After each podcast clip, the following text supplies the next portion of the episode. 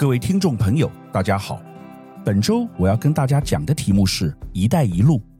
这个题目台湾观众不是很了解。这是中国大陆习近平在十年前于二零一三年所创立的，最近刚满十周年，因此蔚为话题。“一带一路”的战略意义也因为地缘政治有了很大的变化。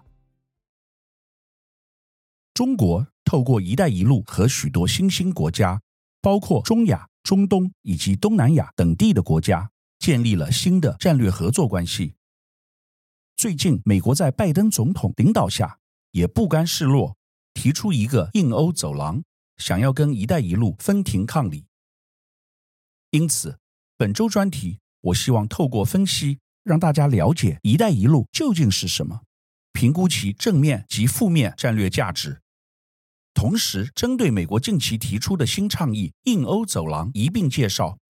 不过，“印欧走廊”的宏伟计划近期因为以巴战争已形同夭折。但值得跟大家分享的是，国际地缘政治变化的动态。首先，先让大家对“一带一路”有基本的认识。为什么称之为“一带一路”呢？这个名称由两个部分组成。丝绸之路经济带简称为“一带”，而二十一世纪海上丝绸之路则简称为“一路”。“一带一路”则是中华人民共和国于二零一三年提出并主导的跨国经济带计划，涉及对近七十个国家和国际组织的投资。在“一带”部分，它连接了亚太地区和欧洲，途经中亚地区。这条路线涵盖了上海合作组织 （SCO） 的成员国，包括中国大陆、俄罗斯、哈萨克、吉尔吉斯、塔吉克和乌兹别克，而其他五个观察员国家和三个对话伙伴国家也均位于丝绸之路的沿线地区。丝绸之路经济带的核心地区包括中国西北地区的新疆、青海、甘肃、陕西、宁夏。以及西南地区的重庆、四川、广西和云南。至于一路部分，它沿着海上丝绸之路的轨迹延伸，从中国大陆的沿海港口开始，穿越南海进入印度洋，延伸至欧洲，或是从中国大陆的沿海港口穿越南海进入南太平洋。二十一世纪海上丝绸之路的主要航点包括泉州。福州、广州、海口、北海、河内、吉隆坡、雅加达、可伦坡、加尔各答、奈洛比、雅典和威尼斯。“一带一路”是由当时的中共中央总书记、刚正式成为国家主席的习近平，于二零一三九月出访哈萨克时，先提出共同建设丝绸之路经济带。并于同年十月印度演说时提出共同建设二十一世纪海上丝绸之路后，于同年十一月中共十八届三中全会把“一带一路”升级为国家战略，旨在促进区域经济合作的战略倡议。该倡议起点为中国大陆，然后沿着陆上丝绸之路，将欧洲视为终点，有两个主要路线：首先经过中亚和俄罗斯，最终。抵达欧洲，其次从新疆经巴基斯坦进入印度洋，然后通往中亚和西亚，最终抵达波斯湾和地中海沿海地区。中国大陆的目标是与这些国家和地区建立新的经济合作伙伴关系，通过加强相应地区的基础建设，同时消化中国大陆内过剩的产能和劳动力，确保中国大陆的能源供应。包括来自哈萨克的石油，并保障食粮供应。同时，这个倡议也旨在推动中国大陆西部地区的开发。因此，“一带一路”被视为中共中央总书记习近平大国外交战略的核心要素，旨在利用中国大陆持续增长的实力和地位，在全球事务中发挥更重要的领导作用。中华人民共和国政府表示，这一倡议的目的是加强区域互联互通，迎接更美好的未来。计划的目标完成日期定为二零四九年，这也是中华人民共和国成立的一百周年纪念，具有象征性的意义。但实际上，“一带一路”究竟获得全世界怎么样的评价呢？支持者称赞“一带一路”倡议有可能提高全球 GDP，尤其是开发中国家更能受惠。反对者对这一倡议提出了一些批评，指责他在开发过程中侵犯人权，并对环境造成不良影响。此外，包括美国政府在内的一些国家都批评“一带一路”是一种新殖民主义和经济帝国主义，通过债务陷阱外交来实现其目标。至于着重海路与陆路的交通展望，也因多种层面考虑有不同看法。水路不用维护，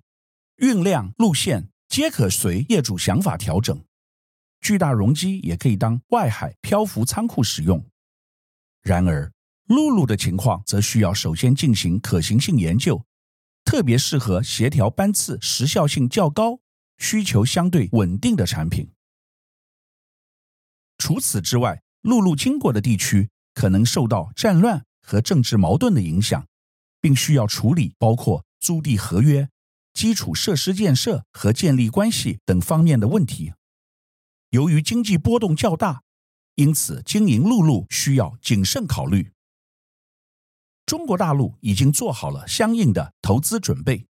例如成立了亚洲基础设施投资银行亚投行和丝路基金，以支持这一倡议。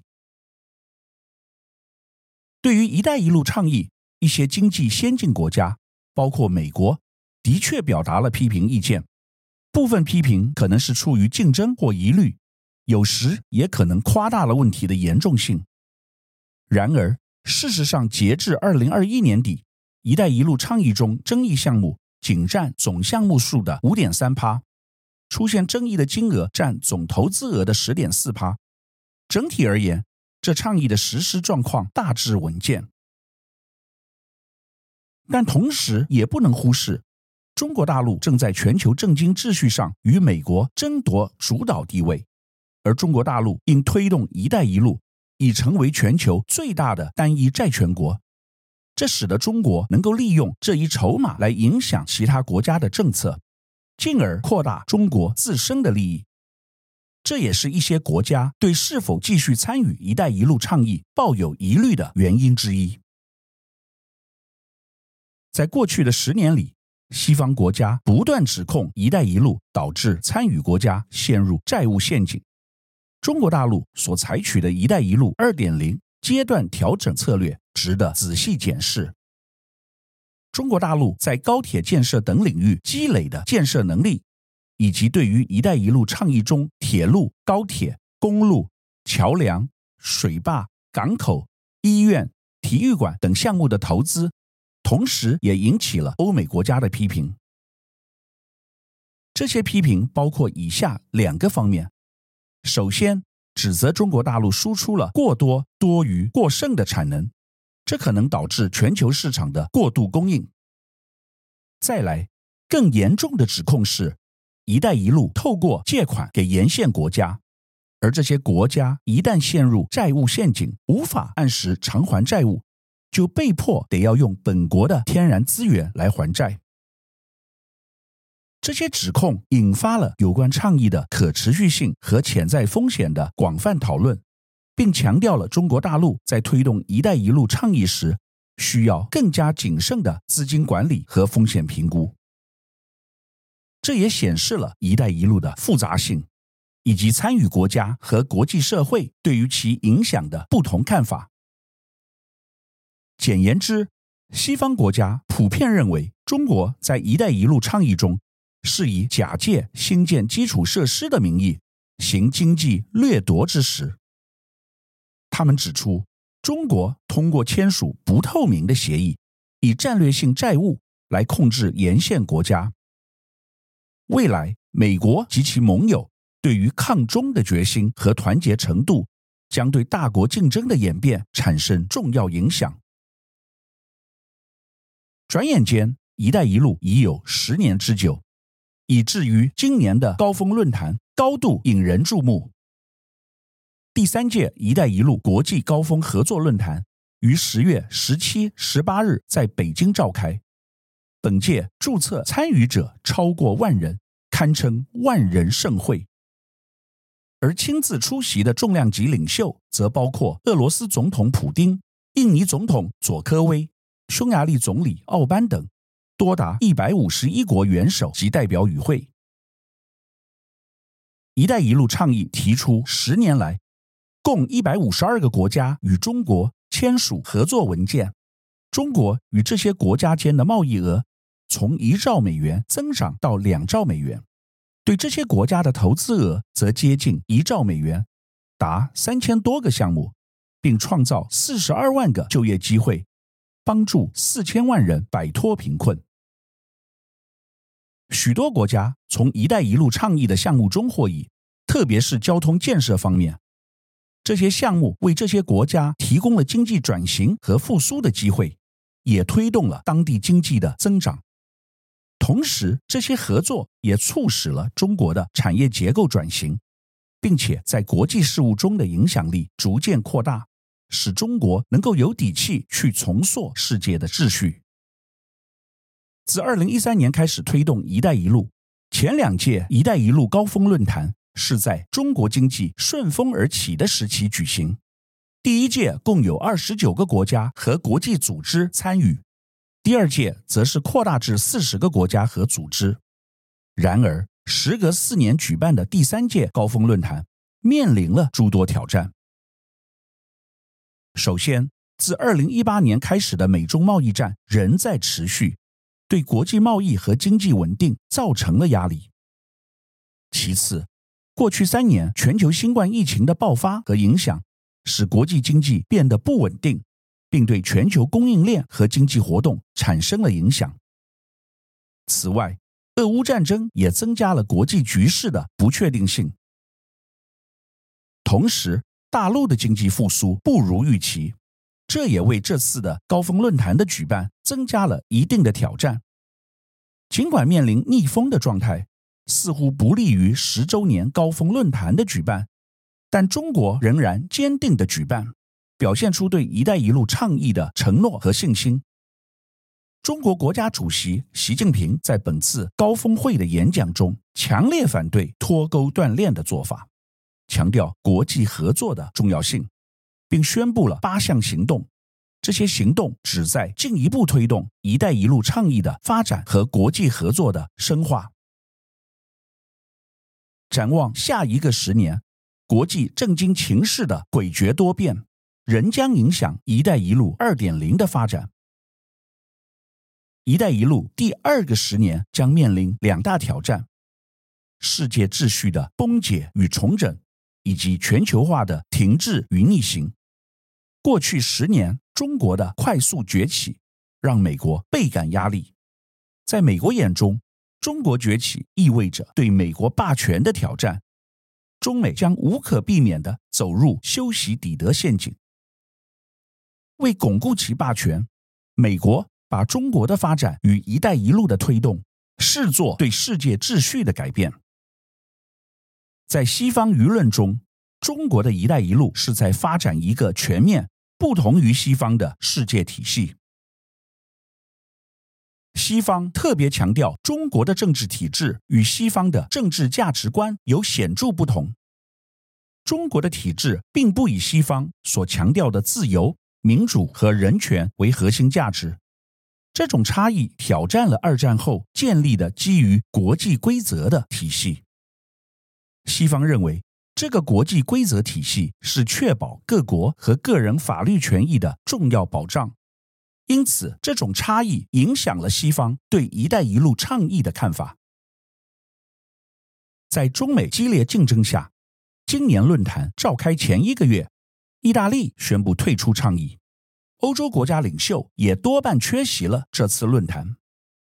但另一方面，因新兴经济体的快速发展及地缘政治冲突的爆发，“一带一路”也出现新的契机。“一带一路”并不是寻找处理落后产能和廉价商品的地方，而是希望通过基础建设来支持开发中国家，帮助他们培育经济增长的动能。这种方法与过去的殖民主义有所不同，不再是简单的资源掠夺和商品输出，而是建立合作关系，以共同发展为目标。美国对“一带一路”一直有诸多批评，为了抗衡其造成的经济影响，推出印欧走廊。美国总统拜登在九月于印度举行的 G20 峰会上，号召成立印度中东欧洲经济走廊 （India Middle East Europe Mega Economic Corridor，IMEC），以连接印度、阿拉伯半岛以及中欧和东欧。这个路线顾名思义，由印度出发，经过中东，连接欧洲，从印度的孟买港出发。经由海上运输到达阿拉伯联合大公国的波斯湾港口，然后转为陆路运输，经过沙乌地阿拉伯首都利雅得，穿越约旦，再通过以色列的海法港口抵达地中海，之后前往西班牙、法国和德国等大城市。然而，印欧走廊有一个与众不同之处，那就是沿途国家都相对富裕。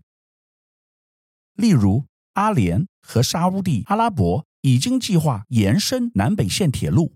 只需经过约旦一小段路程，即可到达以色列的海法港口。美国欲借印欧经济走廊对抗中国“一带一路”的雄心壮志，可谓昭然若揭。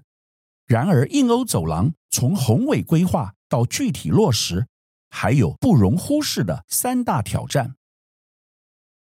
首先，这一由美国主导的经济走廊可以看作是三步走的战略。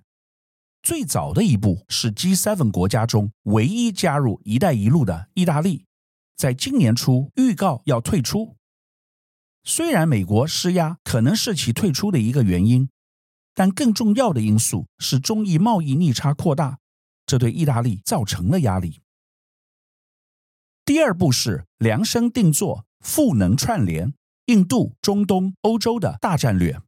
由美国、德国、法国、加拿大、欧盟、印度、沙乌地阿拉伯和阿拉伯联合大公国于印度 G20 峰会上共同签署了印欧走廊合作备忘录。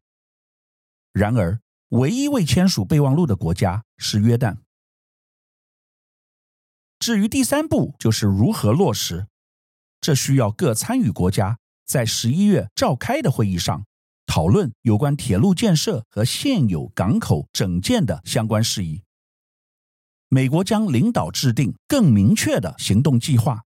但同时需要应对营造与时间成本、工程的取直度以及海路容易、陆路困难这三个主要挑战。而国际地缘政治近期发生重大的变化，也不容忽视。美国总统拜登推出的印欧经济走廊，